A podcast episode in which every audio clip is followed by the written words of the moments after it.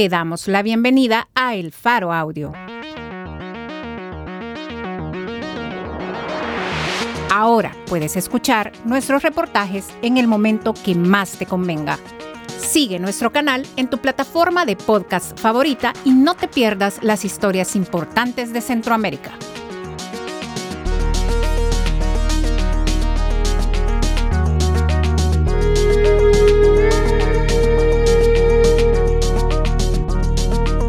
Hoy es 6 de mayo, 2022. Este es un artículo, escrito y narrado, por Gabriel Labrador, titulado, Corte confirma que Krug no está detenido, y no puede pronunciarse sobre su extradición. Publicado en elfaro.net.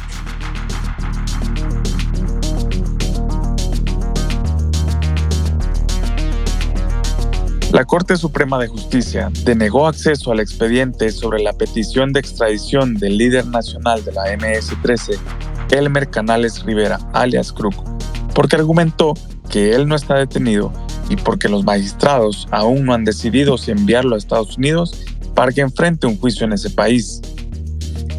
Estas explicaciones están en una respuesta de la Corte a una petición hecha por el Faro el 31 de marzo a través de la Ley de Acceso a Información Pública, la IP. Según consta en un oficio de marzo de este año, enviado a centros penales por el juez que llevaba el expediente de Crook, el pandillero tenía una causa judicial pendiente y una condena vigente, por lo que no tuvo que haber sido liberado. La respuesta de la Corte incluye un memorándum de tres páginas de la Unidad de Asesoría Técnica Internacional, WATI, en el que exponen cinco argumentos para rechazar la petición de información. Cada argumento retoma un literal distinto del artículo 19 de la LAIP en los que se define cuándo la información en poder del Estado se considera reservada.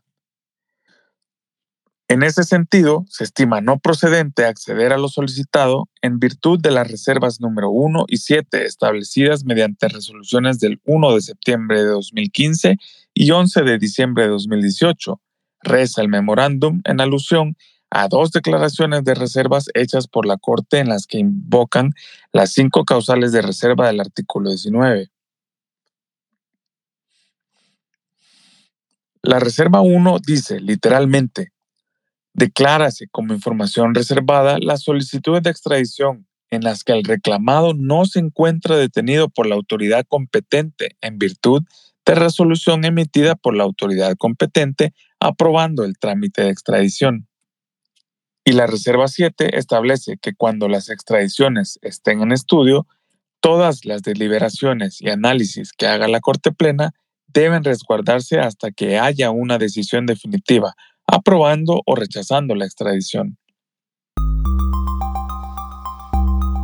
La información contenida en el expediente se encuentra aún pendiente la decisión definitiva, es decir, que la situación jurídica del reclamado aún no se ha definido dice la respuesta de la Corte Suprema de Justicia en alusión directa a Canales Rivera. El memorándum notificado a El Faro el 27 de abril es una admisión de que Crook no está detenido ni a la disposición de un juez, según cuatro especialistas consultados para esta nota, a los que se les compartió una copia de la argumentación de la oficina de la Corte.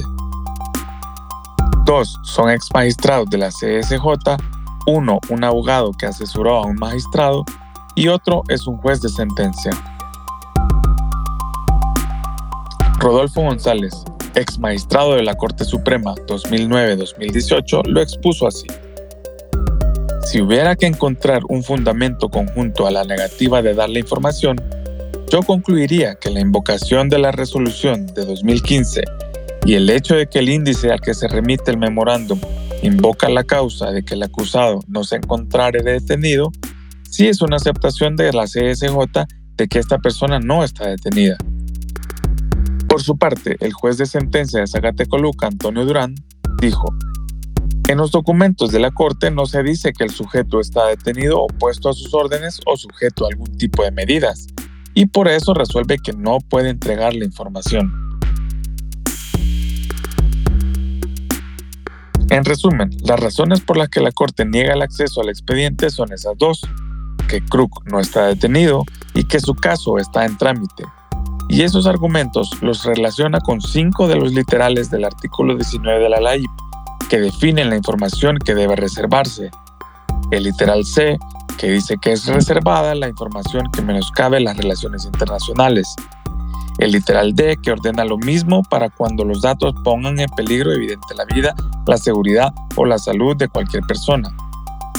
El E, cuando contenga opiniones o recomendaciones que forman parte del proceso deliberativo de los servidores públicos, en tanto no sea adoptada la decisión definitiva.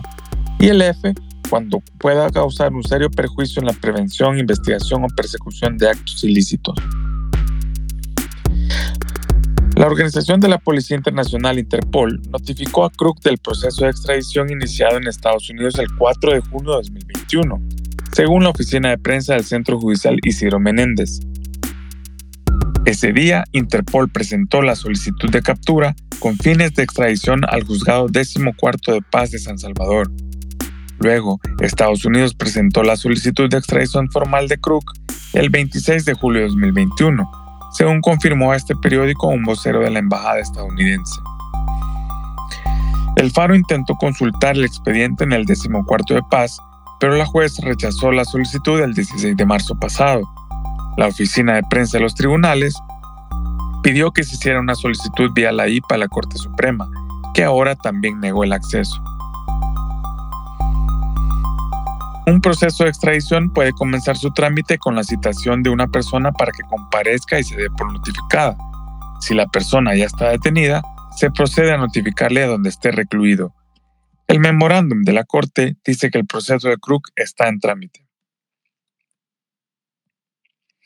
El paradero del Crook es desconocido hasta ahora. Ante el silencio gubernamental, lo único que se sabe es que el 3 de junio fue liberado, según consignó un juez que tenía a su cargo su expediente y que dejó constancia de haber enviado un oficio a centros penales el 1 de junio de 2021, explicando que el marero no debía ser liberado porque tenía un caso pendiente por extorsión agravada y agrupaciones ilícitas, y además una condena vigente por tráfico de objetos prohibidos en centros penales. Según el oficio del juez, Krug fue liberado el 3 de junio, dos días después de que él hubiera argumentado a centros penales por qué eso no debía ocurrir. Krug estaba en prisión desde 2000. Fue condenado por varios delitos, entre ellos en diciembre de 2019 a 70 años de prisión por homicidio, tras la operación Cuscatlán. Aunque la sentencia no está firme, producto de diversas apelaciones por parte de sus abogados. Además, estaba procesado en otros juzgados salvadoreños por un caso de extorsión agravada y otros por agrupaciones ilícitas. La ley penal prohíbe que un procesado pueda ser puesto en libertad cuando tiene orden de detención provisional por otros casos.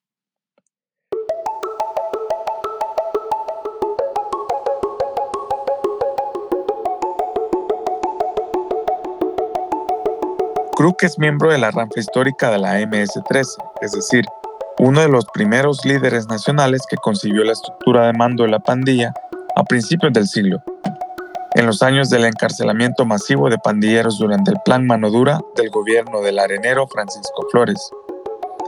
La Fiscalía de Estados Unidos lo ha acusado en la Corte del Distrito Este de Nueva York, junto con otros 13 miembros del liderazgo de la MS-13 de haber ordenado y conspirado para que la pandilla cometiera crímenes en El Salvador, Guatemala y México. Debido a su presunta liberación, Estados Unidos envió una nota diplomática al órgano judicial a finales de 2021, en la que preguntaba sobre el paradero de Crook y los argumentos con los cuales había sido puesto en libertad. El Faro no ha podido confirmar si Crook volvió a la prisión y si la Corte salvadoreña respondió a la Embajada norteamericana. Las dudas no acaban ahí. Hasta ahora ningún funcionario ha explicado si considera que en el combate frontal a las pandillas es importante la herramienta de la extradición de los líderes de la MS-13 y el Barrio 18. El 27 de marzo, el gobierno declaró un régimen de excepción para entablar una guerra contra las pandillas. Durante los días siguientes, cada vez que el Gabinete de Seguridad llegó a la Asamblea para pedir endurecimiento de penas de cárcel o una ley mordaza, sus miembros evitaron pronunciarse al respecto. En la solicitud del Faro al órgano judicial, también se pidió la lista de nombres de personas requeridas por Estados Unidos en extradición, pero la Corte tampoco entregó esa información. Algunos de los argumentos que usa la Corte para negar esos datos son los mismos que se usaron en 2018 cuando la Corte discutía la solicitud de extradición a Nicaragua del expresidente del FMLN, Mauricio Funes Cartagena, su pareja, su familia, que están acusados de corrupción. Salvo excepciones, toda información sobre las extradiciones es pública, dice la LAIP.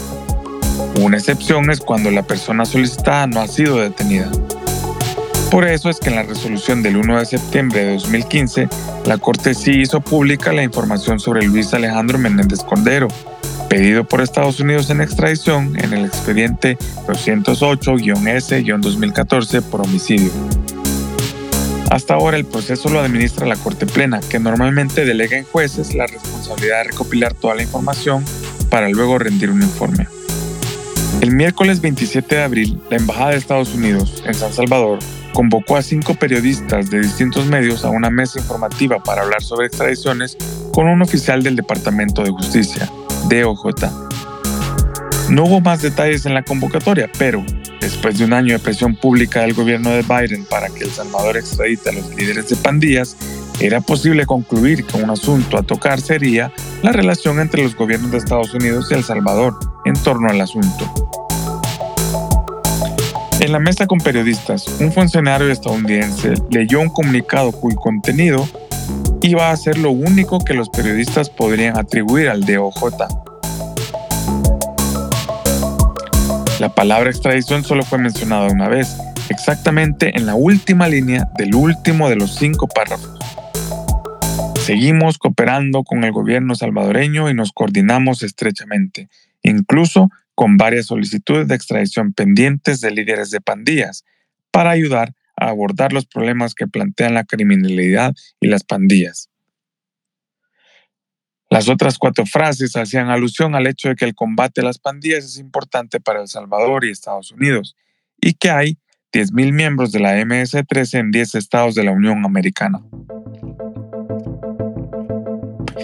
Es un tono distinto marcado a lo largo de 2021 por la Embajada de Estados Unidos en El Salvador, que en noviembre lamentó que El Salvador no estuviera cumpliendo con el Tratado Bilateral de Extradición, como debería ser, según dijo la entonces encargada de negocios Jean Maines. Ahora más que nunca, resulta esencial que se extradite a los líderes de pandillas para que sean juzgados en Estados Unidos, dijo el secretario de Estado Anthony Blinken el 10 de abril. La extradición es algo muy importante para Estados Unidos. Hay un tratado, hay un acuerdo con El Salvador para la extradición y nosotros estamos esperando el cumplimiento de eso, dijo Maines unos meses antes, en julio de 2021. Ella también llegó a comparar a Bukele con Hugo Chávez, el expresidente autoritario de Venezuela, cuando la Sala de lo Constitucional habilitó la reelección presidencial en septiembre pasado. Hemos visto en la región cuando otros países han seguido ese camino, como es el caso de Venezuela, donde Chávez fue elegido democráticamente, pero paso a paso trató de conseguir más poder y limitar la independencia, dijo. Estados Unidos ya hizo la solicitud de extradición de 11 de los 14 miembros de la RANFLA de la MS-13, según información publicada por la prensa gráfica. La Corte aún no ha resuelto ninguna de las solicitudes y tiene pendientes la de al menos 10 pandilleros más, tanto de la MS-13 como del barrio 18. El promedio de tiempo que se tarda la Corte para resolver una extradición suele ser de entre 15 y 18 meses.